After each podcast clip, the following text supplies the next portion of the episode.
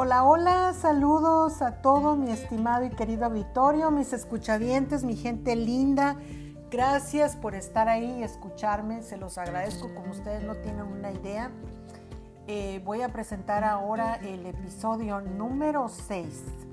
Este episodio número 6 se llama, eh, batallé para ponerle el nombre porque este jefe es tan tóxico que no sabía qué ponerle porque tiene de todo un poco, pero le puse el metiche porque esa era una de las cosas que más sobresalían de él, el metiche y por lo tanto el más chismoso. Em, este este jefe lo tuve yo en una, en lo que es también la industria maquiladora. Y entré ahí por referencias.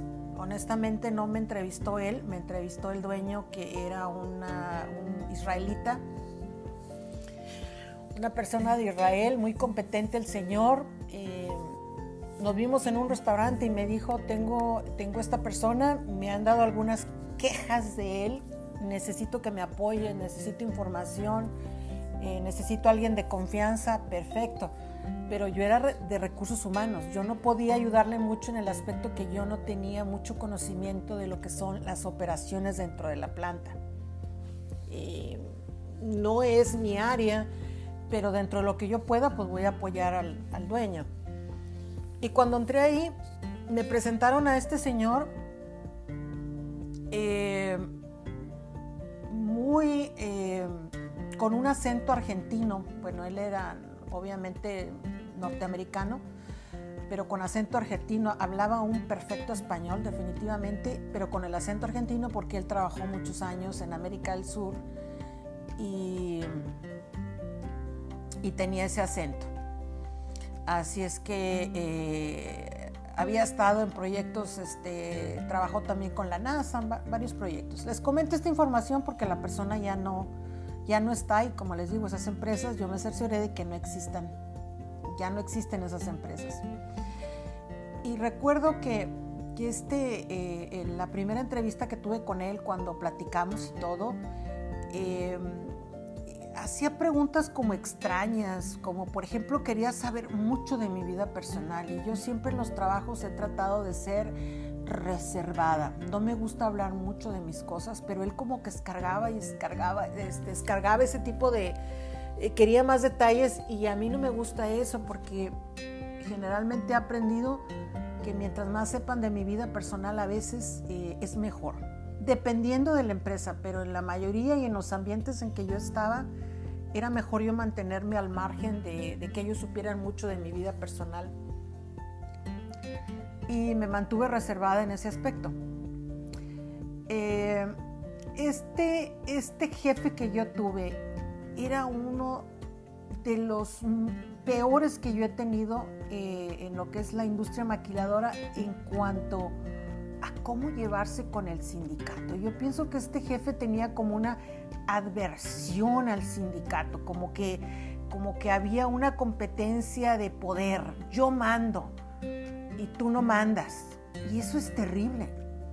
Eso es terrible. Ustedes saben muy bien que eso es terrible cuando tienes eh, una, planta maquiladora y tú tienes que estar bien con, con, los delegados sindicales. Pero él siempre entraba en conflicto. Y ya me había advertido el dueño, pero dije, bueno, yo también para qué ando diciendo que sí a todo. Perfecto.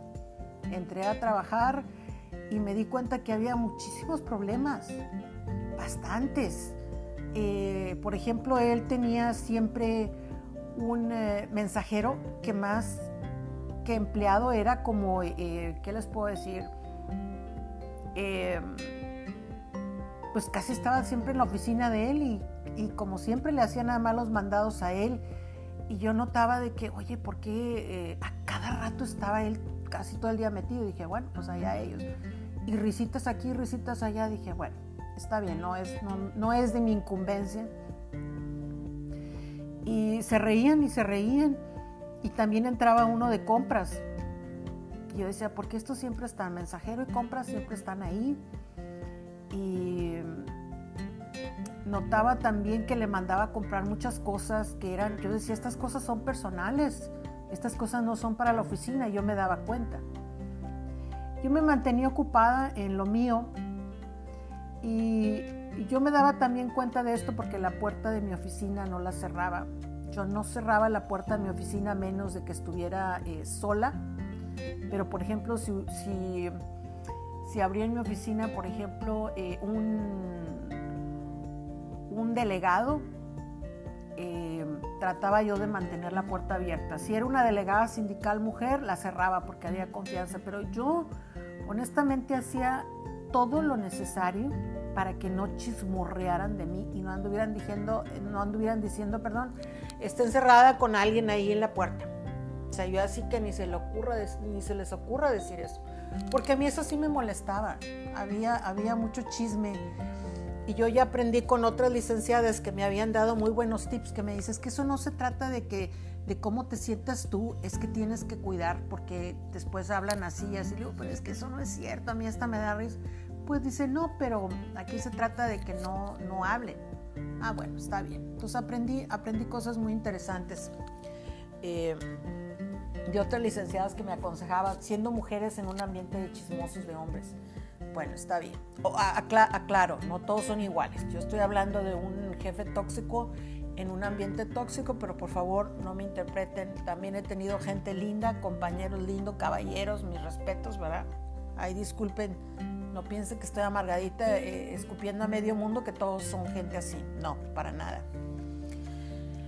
Este, este jefe, por ejemplo, con el de compras, en lugar de decirle, hazme un concurso de proveedores y vamos a escoger al que nos dé una mejor propuesta, lo que hacía él es como eh, intimidarlo y decirle, fulano de tal es el que te va a traer las cosas. Y yo decía, pero, pero ¿por qué se le impone? O sea, lo que tiene que hacer el gerente, perdón, el jefe de compras es hacer un concurso de proveedores. Y él escoge al que más le conviene. Porque si no, se da a entender que el gerente tiene favoritismo, tiene un amigo y le dice yo te compro, pero me das tanto porcentaje. Se presta mucho para malas interpretaciones y malos manejos. Y yo notaba eso y a mí no me gustaba ese tipo de, cosas que yo veía. Después trató de acercarse conmigo, pero quería que yo me fuera todos los días almorzar ahí en su oficina. Yo le decía, no, gracias, yo traigo mi lunch. Es que traigo esto. Y siempre traía como cosas que, unas, unas cosas también me decían, esto lo preparó mi esposa y, yo le dije que iba a almorzar con usted, pero yo no quería que me vieran ahí comiendo con él en su oficina, menos sabiendo lo, lo chismoso que era. Yo no quería estar. Él dije, no, lo siento, yo puedo. O no, gracias. Oh, no, dijo, yo, yo, se hacía el ofendido cuando le decía, por ejemplo, que no, que yo tenía otras cosas que hacer, le dije, no, gracias, yo. Y una vez le dije, yo no considero que sea prudente, porque así como usted me, me está checando, le dije, así como usted me está checando como si yo fuera su esposa, que yo no soy su esposa, ni su novia, ni nada de eso, le dije, imagínese si lo fuera, a mí me está checando, le dije, ahora imagínese qué, qué dirá la gente de mí, le dije, y de usted que estamos aquí encerrados, le dije, no para nada. Por eso yo no cerraba la puerta cuando estaba con él y él me decía, cierra la puerta. Y yo, no, hombre, para que me anden a mí, a mí embarrando en ese tipo de chismes, no. Esos eran los incidentes que yo tenía con él. Este jefe también a veces le daba por, eh, en su aversión, adversión, por eh, pelearse y competir con el sindicato, pues no creerán que él hasta quería correr al delegado sindical, porque es que yo no lo quiero, porque es que está haciendo esto y a mí no me parece. Digo, usted no, no entiende, ¿verdad? No entiende. Ya le dije que no se puede correr a un delegado sindical, eso no se puede. Bueno, él tanto insistió, porque cuando se le metía algo era lo que él quería hacer, lo tenía que lograr. Y a mí me ponía los pelos de punta porque yo era también responsable como gerente de recursos humanos de controlar esa situación. Y al delegado, que a mí me parecía un buen delegado, me parecía correcto, nomás que no se llevaba bien con el chismoso de, mi jefe, eh, como no lo podía correr, le tuvieron que hacer, ahí me incluyo, pero no tanto porque a mí no me preguntaron, yo nunca estuve de acuerdo con eso le ofrecieron dinero, más dinero para que estuviera como supervisor. O sea, no te puedo correr porque eres delegado, pero ahora vas a ser de confianza, te voy a pagar el doble o el triple y, te quedas aquí. y ya supuestamente ya no te tengo como delegado sindical. ¡Qué tonto! Qué tonto, ¿cómo se le ocurre pensar que quitamos a esa persona que ya la conocíamos, que trabajábamos muy bien, o al menos yo trabajaba muy bien con él? Y entonces el, em, el jefe sindical nos manda otro delegado de otra parte, de otra maquiladora. Uy, cuidado con ese. Ese era eh, filoso, no lo critico. Hacía muy bien su trabajo, pero era muy estricto y en lugar de caerle bien a mi jefe, le cayó diez veces peor que el, primero. Y era una, era una fricción que había entre ellos tremenda. Y cuando él venía a hablar conmigo, ¿qué le pasa a esta persona? Le digo, ay, por favor, no sé. Yo no sabía ni cómo disculparlo. Me daba coraje porque trataba yo de componer las cosas y él siempre las descomponía. No sabía qué hacer a veces. A veces decía yo, no, no puedo con esto. Este señor no entiende, ya le he dicho. Por ejemplo, también teníamos un eh, comedor industrial y yo le decía, por favor, para evitar pleitos con la gente, dele el comedor industrial al sindicato, que, que, el sindicato lo maneje. Nosotros, el profit, no hay profit en los comedores. Al contrario, hay problemas, broncas. Porque la gente luego, luego se empezaba a quejar. Que por qué no sirve tanto pollo, nos van a salir alitas ay, que ya estamos hablando italiano porque pisa todos los días. Entonces siempre había un problema. Cambiábamos de chef cada, yo creo cada dos meses teníamos que cambiar de compañía. Y era una gastadera de dinero. Y era un estrés que había solamente porque el señor, mi jefe, no quería dar el brazo a torcer. No quería darle el comedor al, al sindicato. Yo le dije, es que ¿para qué nos metemos en bronca? A nosotros, ¿qué nos importa? Nos quitamos nos quitamos las broncas. Ya, ya con ellos, ellos ya sabrán eh, eh, qué le dan de comer a la gente, porque así es la gente y así somos todos. Pero allá, allá ya que sea bronca del sindicato, por favor. Y yo le decía y él, él más emperraba el Señor en hacer todo lo contrario, porque lo que él decía es lo que se, lo que se tenía que hacer. Entonces las, las asesorías que yo le daba, los consejos que yo le daba como staff para él en operaciones, pues simple y sencillamente no les hacía caso. Me consideraba como que este, yo creo que no estaba de esos hombres como que te miran como que ellos son los únicos que tienen la sapiencia. Bueno, le entraba, le entraba por hacer cosas raras, como por ejemplo, em, eh, recuerdo que cambiaba la gente de puestos. Por ejemplo, alguien no hacía lo que él quería o no le gustaba y ahora lo voy a cambiar a tal área. Y ahora yo le digo, oiga, no se puede hacer eso legalmente es incorrecto, no podemos hacer eso. Usted no puede cambiar a una persona a que haga otras actividades y usted no le puede bajar el sueldo. No puede hacer usted eso. Ya quería poner, por ejemplo, a un supervisor, un ejemplo, ¿verdad? A un supervisor ya lo quería poner en limpieza. ¿Qué le pasa? Digo, de veras así unas cosas que yo me quedaba, pero con los ojos cuadrados. Y a veces me desesperaba y le hablaba al señor, eh, el dueño de, de la maquiladora, y le decía, y me decía él, todavía puedes con esto. Y le dije, ay, sí, pero yo creo que ya me estoy, ya me estoy arrepintiendo. ¿Puedes trabajar con él? Le dije, no se puede trabajar con él. Nos vamos, esto se va para abajo, nos, nos van a cerrar la planta. Nos van a cerrar la planta. Y él me decía, bueno, cálmate, vamos a arreglar eso, voy a hablar con él y supuestamente hablaba con él, ay Dios mío, y más coraje a mí me agarraba. Les, juro que a veces le notaba así como que me quería, eh, él era como un señorito, hacía los desplantes como de una mujer bien ofendida y, y me volteaba la cara y hacía cosas como si estuviéramos, ay no, todo un teatro, toda una novela. Muy dramático también. Recuerdo que en una ocasión él estaba eh, muy molesto porque quería, por ejemplo, correr a las personas. Decía, las personas que tienen tres faltas las voy a correr. Y le digo, no es así. No se puede correr gente. Acuérdense que son, eh, son personas sindicalizadas. Lo que la ley nos dice es que en un periodo de 30 días, si tienen más de cuatro faltas, yo puedo tener un despido justificado. Pero yo le decía, yo, meterme en un lío de un periodo, eh, eh, manejar un despido, aunque sea justificado, no me importa. No, no se puede negociar. porque a veces la gente cuando tenía, eh, por ejemplo, las cuatro faltas en 30 días venían y, lloriqueaban, no, que déme otra oportunidad y que por favor, lo siento. Y, y obviamente el, el, delegado sindical está haciendo su trabajo, va a defender al trabajador y me decía, eh, no lo despida, licenciada, mire que este, ya le va a echar ganas.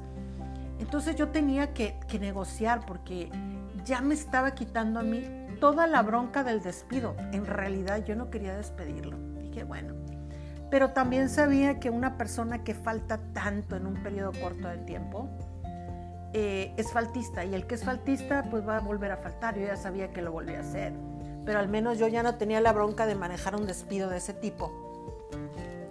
Porque era un relajo, o sea, yo tenía que salir de mi trabajo, tenía que ir a hablar con el líder sindical, ¿me entienden? Nos reuníamos en, algún eh, lugar para discutir lo del empleado, tenía que ir con el empleado, con el otro delegado sindical, era un show y yo ya sabía que le iban a dar otra oportunidad, entonces yo lo que, lo que hacía era pues solamente seguir el procedimiento, pero nos beneficiaba porque nos quitaba esa responsabilidad.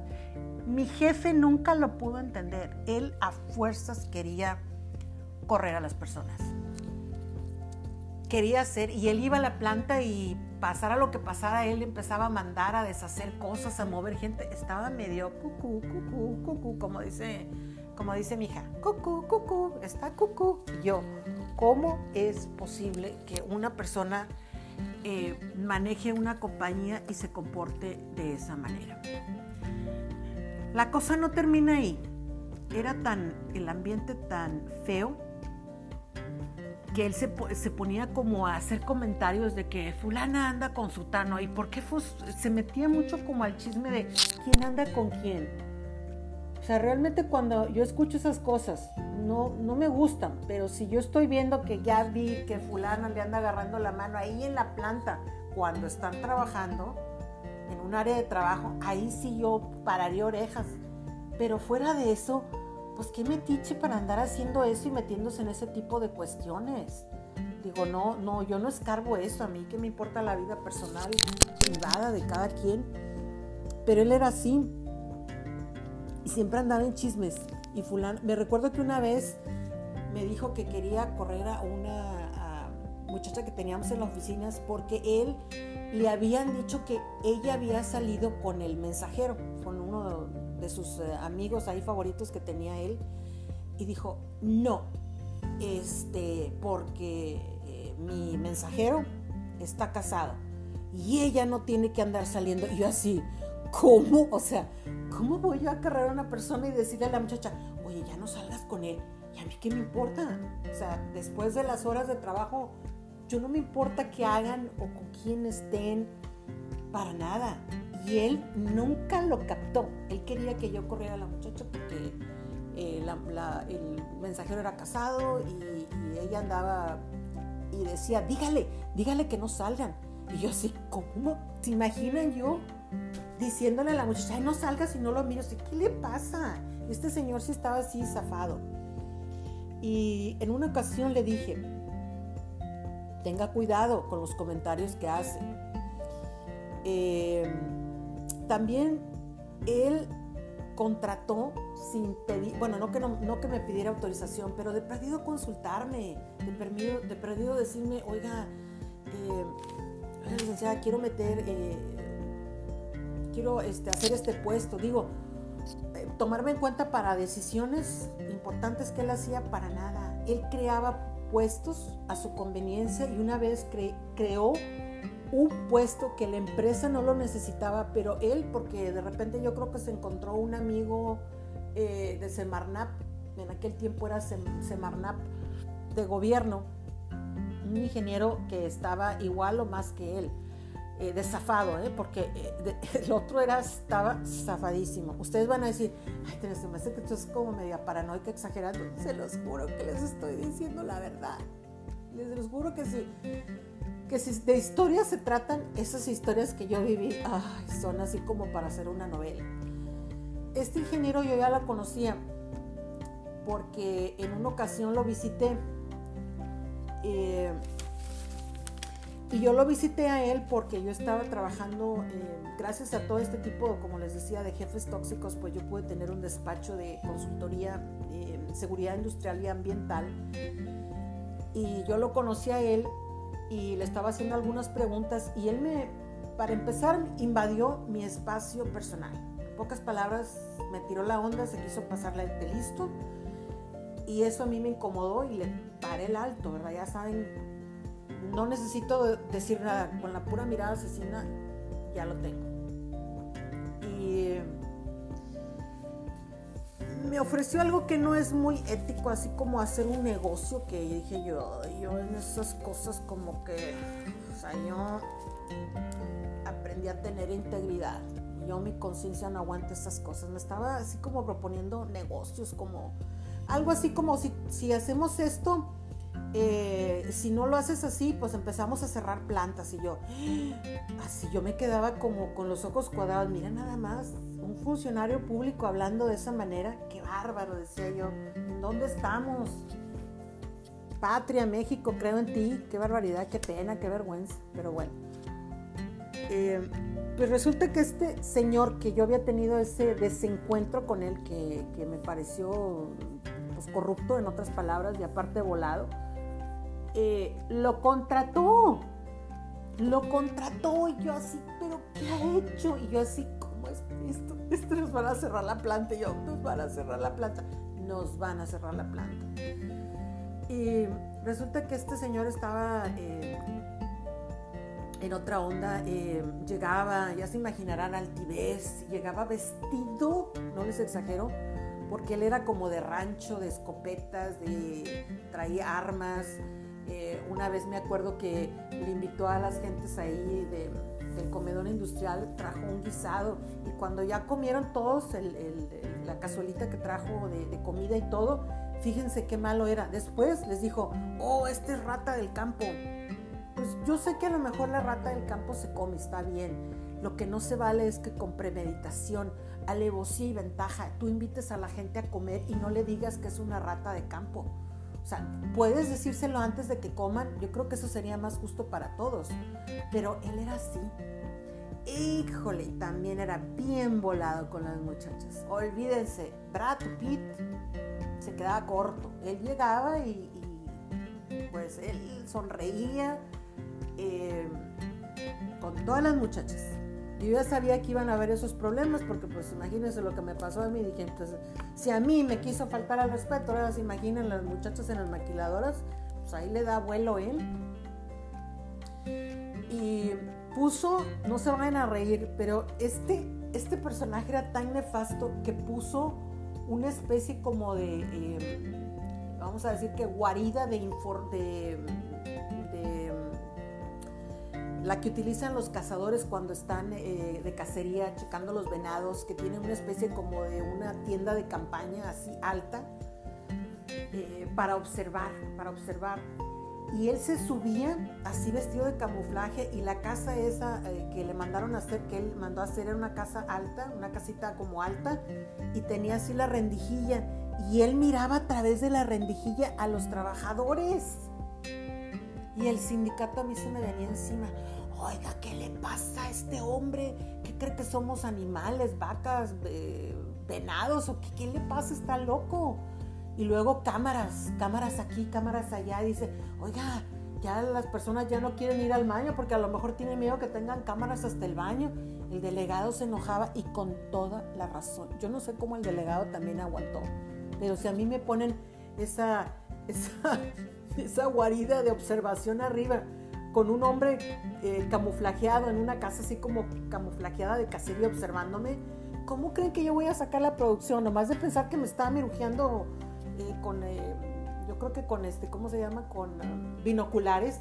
No, eso no es correcto, eso incomoda a la gente, es una, para mí fue una falta de respeto para todos los trabajadores, era incómodo, yo lo sentía hasta como un acoso laboral, porque eso no se hace, eso no se le hace a la gente. Después, pues al poco tiempo lo tuvo que correr, sí, lo tuvo que correr. ¿Por qué? Porque andaba eh, saliendo a los bailes con ella y bueno, él era una persona casada y obviamente este, la doctora que era esposa de él, pues lo llamó. lo llamó y bueno, imagínense, se armó una y el ingeniero después, como siempre, ya que tiene todo el aceite regado, va y me dice, oiga, yo sé que lo metí, lo contraté, pero necesito que me ayude a sacarlo. Y yo, no, yo no voy a participar en eso, discúlpeme. Yo le hablé al dueño, le dije, ¿sabes qué? Contrata un abogado o a ver cuánto se va a pagar, yo ahí no me meto. Porque yo no me voy a meter en eso.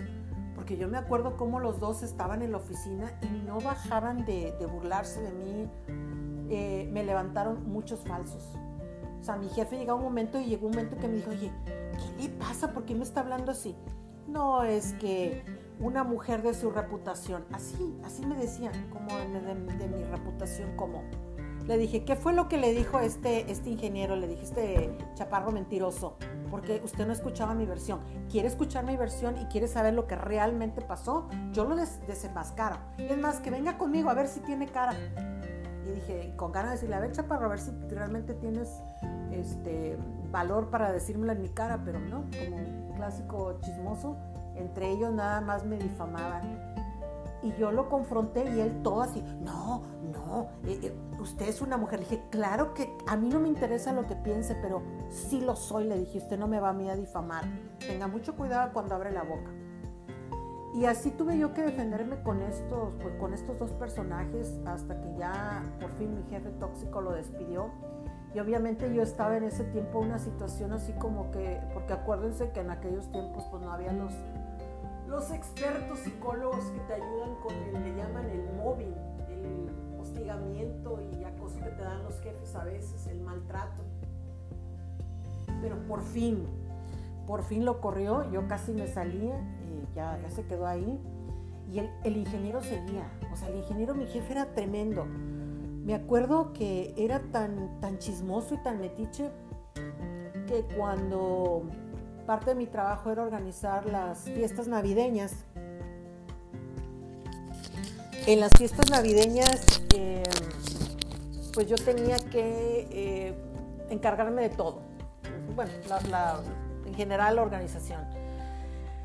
Y entre tantas mis funciones, me acuerdo que en una ocasión cuando hacían eventos, ¿verdad? Con, con, todo el personal y los delegados sindicales, yo, pues ustedes saben que yo soy como mafafa musguito, a mí me encantaba tomar fotografías y subirlas a los periódicos, a las revistas, donde se pudiera. Pero una de esas cometí la indiscreción, como dice Chaspito, fue sin querer queriendo, pues no le tomé una foto, le tomé una foto a un delegado sindical abrazando y así de como de cartoncito, ¿verdad? A su, a su concubina o a su em, novia.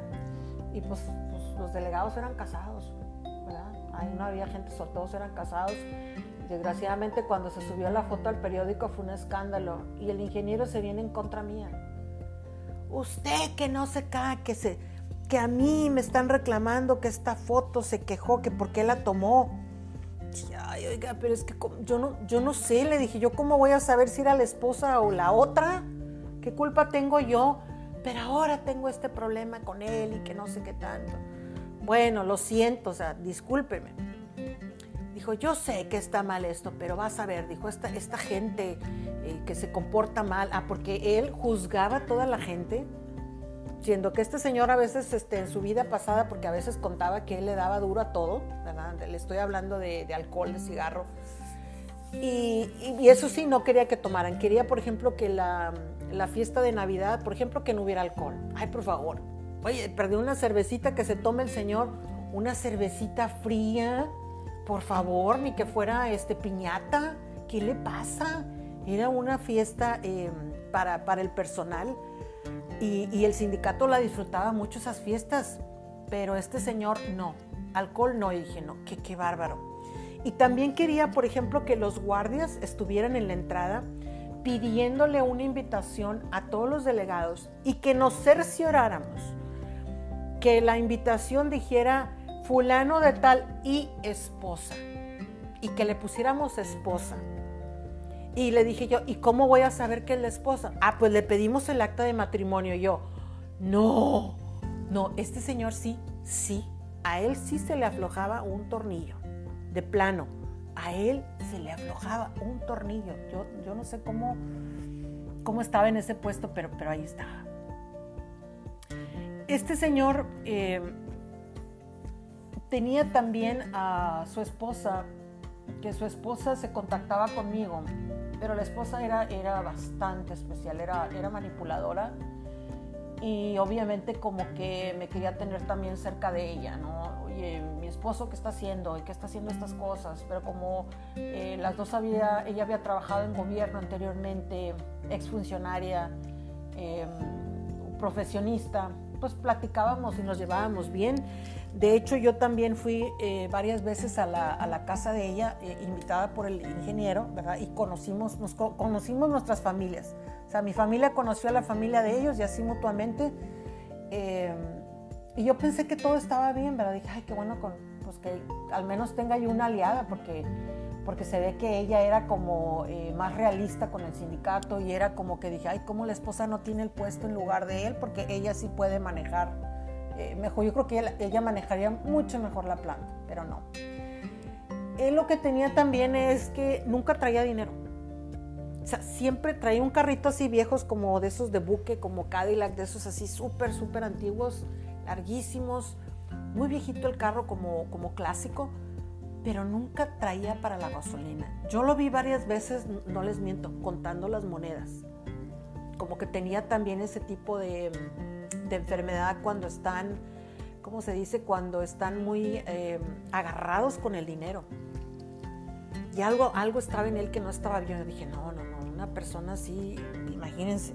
Y él no gastaba nada, por eso, por eso siempre sacaba el dinero de la caja chica y tenía al mensajero siempre como su aliado, porque ahí estaba el dinero le compraba las cosas. Ah, yo me di cuenta de muchas irregularidades y se lo comenté al dueño. Yo me di cuenta que estaban sacando eh, material, material de la compañía, como madera y algunas cosas que había ahí que se compraban con excusa de que se necesitaban y no era para eso. Lo que pasa es que estaban construyendo un, eh, em, era una, vamos a decir que era una oficina para la esposa de él. Estaban haciendo una oficina. Me enteré de eso porque por error en una ocasión, vamos a decir que por casualidad, el mensajero me llevó a mí y cuando me llevó a mí me dijo, sí, voy a dejar aquí unas cosas aquí a, a la oficina de la esposa del ingeniero. Y cuando yo voy llegando aquí dije, ay, están construyendo. Pero yo noté y me di cuenta de que estaban sacando material de la planta para construir o para remodelar la oficina de la esposa de él. Eso fue el colmo. Así es que tomé fotos, eh, le, di evidencia y se la di a, al jefe del jefe, o sea, a mi, jefe, que era em, esta persona de Israel. Y sí me dijo, gracias, eh, te lo agradezco por, eh, darme esta información. Vamos a tomar cartas en el asunto. Yo como quiera le dije, yo no puedo ya trabajar aquí mucho tiempo porque eh, pues yo tengo ya ahorita ya mi propio despacho y aparte pues voy a dar cursos de capacitación ya en las maquiladoras. Ya había tenido tiempo que yo empecé con eso, entonces yo ya tenía una cartera de clientes suficiente como para eh, mantenerme bien financieramente y dejar esa compañía. Pero lo último que hizo el Señor, que no lo puedo creer, es lo último que hizo fue que eh, toda esa, eh, esa adversión que él tenía con el sindicato, él tuvo un altercado tan fuerte, pero tan fuerte y había tanta fricción con el delegado sindical que una huelga. Así de plano, hubo una huelga. Yo me vi eh, el último tiempo que trabajé con, con esa compañía, yo tuve que estar yendo a visitar abogados, con nuestro abogado. Tuvimos que pagar, contratar otros abogados internacionales. Se hizo un show tremendo y el coraje que me daba es que cuando yo salía, por ejemplo, de las pláticas de los arreglos, porque yo quería decir, porque yo le, yo le rogaba al Señor, no se pelee, no haga esto. Aquí mi error fue que yo estaba involucrada con su esposa porque su esposa realmente a mí, a mí su esposa se me parecía inteligente, me parecía y me parecía que era buena persona. Yo por esa amistad más que todo como ella, porque ella me decía, ay, ayúdalo, ay, es que ya ves cómo es este. Y así le hablaba como si fuera, eh, sí, como si fuera su hijo. Y ayúdalo y apóyalo. Entonces yo pienso que por esa relación que había con ella, yo perdí mucha objetividad. Yo desde cuando me hubiera salido, yo cometí ese grave error y en alguna ocasión me tomaron fotografías cuando, por ejemplo, iba saliendo de algunas pláticas o que estábamos negociando. Eh, me tomaron fotos. Ay, ya se imaginarán, yo así en primera plana, ¿no? Huelga y no sé qué tanto. Y, me hablaron mis compañeros, oye, ¿qué está sucediendo? Le dije, no puedo creer lo que me está pasando. Le digo, no puedo creer, pero me están involucrando en esto y yo estoy tratando nada más de, reconciliar, de, de que esto pase. No les exagero, se hizo una huelga, de hecho hubo una huelga.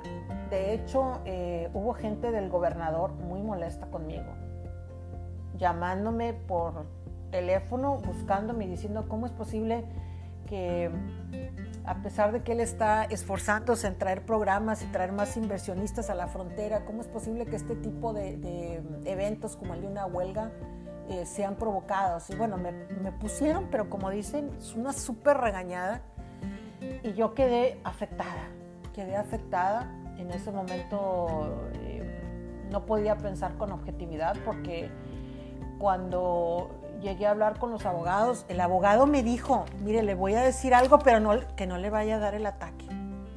A ver, dígame, ¿qué pasa? Dijo, ¿qué cree que acaba de hacer el señor? Le digo, no.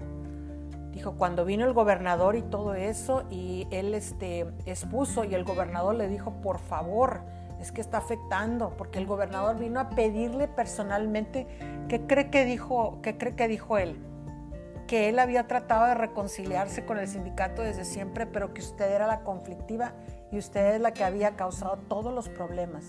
Y yo, no, no, sáqueme que ahí sí me quería dar el tamafa, el ataque. Pues me dio de todo, yo creo que hasta me enfermé, con eso les digo todo. Y sí duré yo muchos... Em, les voy a decir que me costó años, años. Fíjense lo que estoy diciendo, años poder dejar ir eso de mi vida. Y lo recuerdo todavía y siento mucha todavía a veces frustración, pero por otra parte digo, bueno, es que realmente yo cometí, yo también cometí errores y tengo que asumir responsabilidad, pues no me salí a tiempo, ese fue el problema, por querer ayudar, eso fue lo que me pasó, gracias a este jefe que para mí fue uno de los más tóxicos que he tenido, eh, tuve la oportunidad, pues les digo, de tener mi propio negocio, de superarme, em, hice otros proyectos, eh, me fue bien, también estuve en otras compañías, mis respetos, ¿verdad? Eh, magnífico. No crean que solamente porque estoy de jefes tóxicos, toda mi vida estuve con jefes tóxicos. Em, en otras compañías, digo, me fue muy bien y con gente que aprendí también bastante, muy linda. Así es que espero que les haya gustado este episodio de mi jefe tóxico, el metiche. Y gracias por escucharme. Les doy un abrazo y un cordial saludo y nos vemos en el siguiente eh, capítulo. Gracias. Bye bye.